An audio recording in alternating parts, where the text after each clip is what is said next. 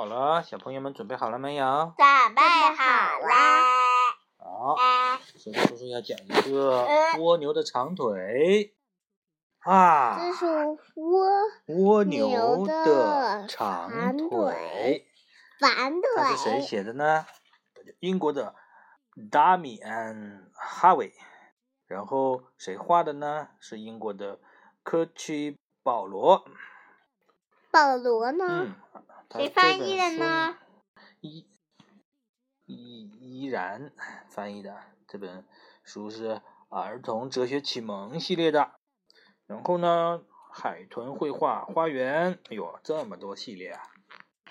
好，我们开始讲这本书。说了一个长腿的蜗牛。好久没讲这个了，这个也这个是。是零这个蜗牛啊，一三年时候买的，好像。蜗牛是森林里的赛跑冠军，真的吗？真的。哇，这个森林里面蜗牛是赛跑冠军耶。然后呢，青蛙，青蛙年轻的时候也是森林里的赛跑冠军，可是现在呢，它已经一大把年纪了，跑不过蜗牛了。有时候呢，青蛙还会到这个赛跑的现场去看看热闹，还常常笑话跑跑的气喘吁吁的蜗牛，说只要他参加比赛呢，冠军头衔肯定得归他了。蜗牛听了这话呢，也不说什么，他总是让着青蛙，因为青蛙是他的老朋友，他知道是开玩笑的。好，有一天呢。蜗牛和青蛙正坐在一块大石头上，说着他们赢过的比赛。这时候呢，一个陌生人走了过来。“啊，我是国王的厨子，我要找一个腿特别长的伙计，和我一起准备国王的生日宴会。听说你们俩都是森林里的跑步冠军，那你们的腿肯定很长喽。”这两个伙伴好奇的瞅了瞅那个人，要知道他们从没见过国王，现在却有一个难得的机会去参加国王的生日宴会呢。千万不要去呀！这可真是个至高无上的荣誉呀！哈，然后他们是不是都很想去啊？青蛙拍着他的胸脯说：“没说的，我保证我俩的腿是森林里最长的。不过当然了。”我的腿是最最长的，因为我跑得最快。蜗牛听了他老朋友的话，笑了起来，因为整个森林里的动物们都知道他才是跑得最快的。确实，我的老朋友是个赛跑冠军。蜗牛说：“可谁都知道他已经老了，现在我才是跑得最快的。”啊，胡扯！青蛙呱呱大叫：“你不可能比我跑得快！”嗯，我亲爱的老兄。蜗牛回回答说：“你根本就没和我比过一回呢。”哎，他两个是不是要比赛了？哈，青蛙知道蜗牛说的是大实话，可他满脑子想的都是自己和国王那无比光荣的见面会啊会面。我没参加那些个比赛，还不是为了让着你？青蛙叫着说：“像你这样的小不点儿。”怎么可能打败我这样的大冠军呢？蜗牛也冒火了。好吧，既然话都说到这份上了，你要是觉得自己真这么天下无敌的话，咱们现在就来比试一场看看。哦，两个人要比赛哟。说完呢，蜗牛一纵身跳下了大石头，戴上了他的赛跑头盔。啊，这是他的赛跑头盔。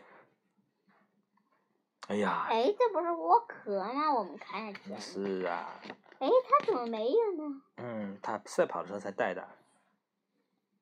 这件事情，青蛙做的多蠢啊！它根本没办法打败蜗牛的，它太老了，已经跑不动了。比赛的结果只能是输给蜗牛，证明蜗牛才是森林里的跑赛跑冠军。可是，如果不参加比赛，青蛙就连和国王见一面的机会也没了。为了这一线希望呢，他必须要迎接挑战。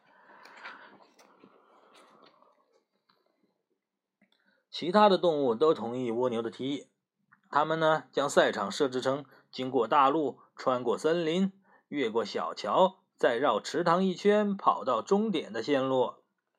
啊！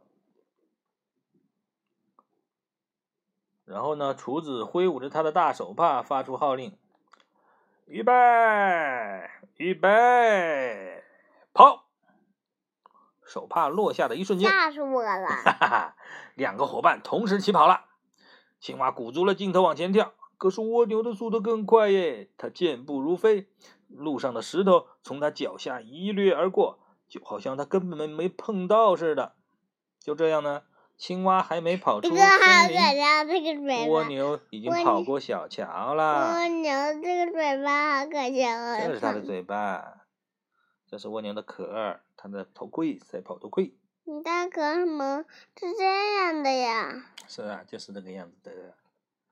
啊，我们再看一下啊，啊，他们的比赛线路看见没有？起点、终点都在这里。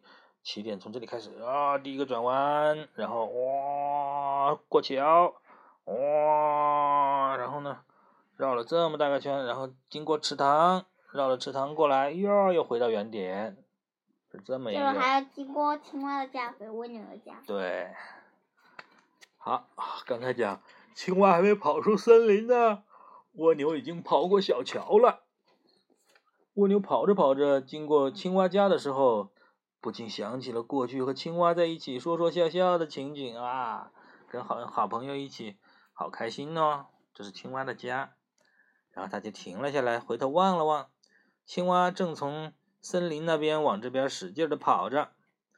蜗牛可以清楚的看见青蛙咬牙切齿的样子，他知道自己的老朋友是真的很想去见见国王哦。国王呢？嗯，这是国王啊。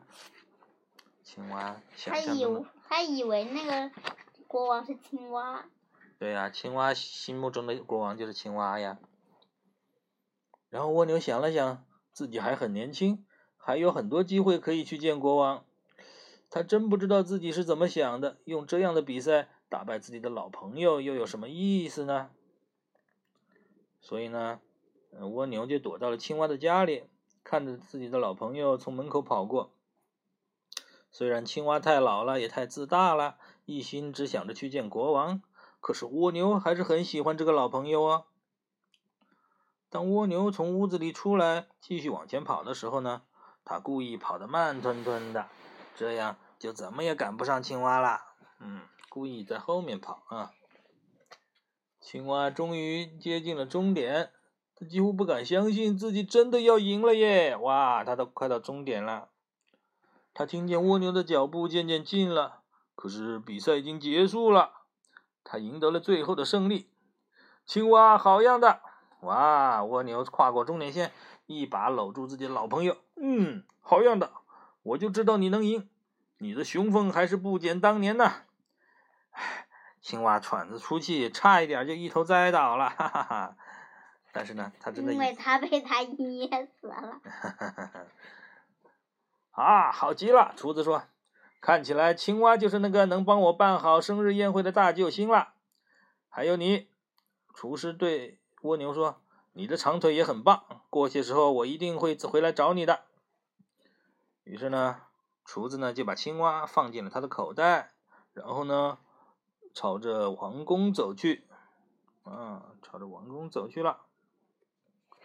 啊，然后呢？”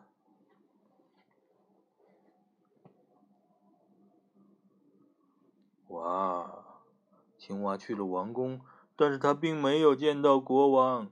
不过国王承认，青蛙的长腿确实非常非常棒，简直棒极了，因为他把青蛙吃掉了，是不是啊？青蛙呢？青蛙被他吃了呀，被这个厨子对呀做成菜了。哎呀，当青蛙遇难的消息传到森林的时候，蜗牛的心都碎了。突然，他想起了那个厨子说的话，一定会回来找他的。于是呢，蜗牛就把自己的跑跑赛跑头盔放到了背上，还把自己的长腿给藏了进去。从此以后呢，如果你在白天看见一只蜗牛，就只能看见它用肚子爬行，因为蜗牛不想让那些厨子们想起来它有多么棒的长腿。哦，原来是这个原因呢。可是，如果你早晨起床，或许就能在屋外发现地上有一些很小很小的印痕，这就是长腿蜗牛们在月光下赛跑的时候留在地面上的脚印哦。哇，原来，原来这个蜗牛，蜗牛现在没有长腿是这个原因呢，知道了吧？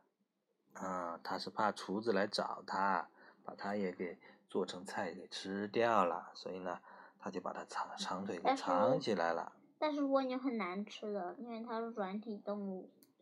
嗯，好了，这个好难不难吃就不说了。蜗牛的长腿的故事就讲到这里了，小朋友们，拜拜，拜拜，拜拜。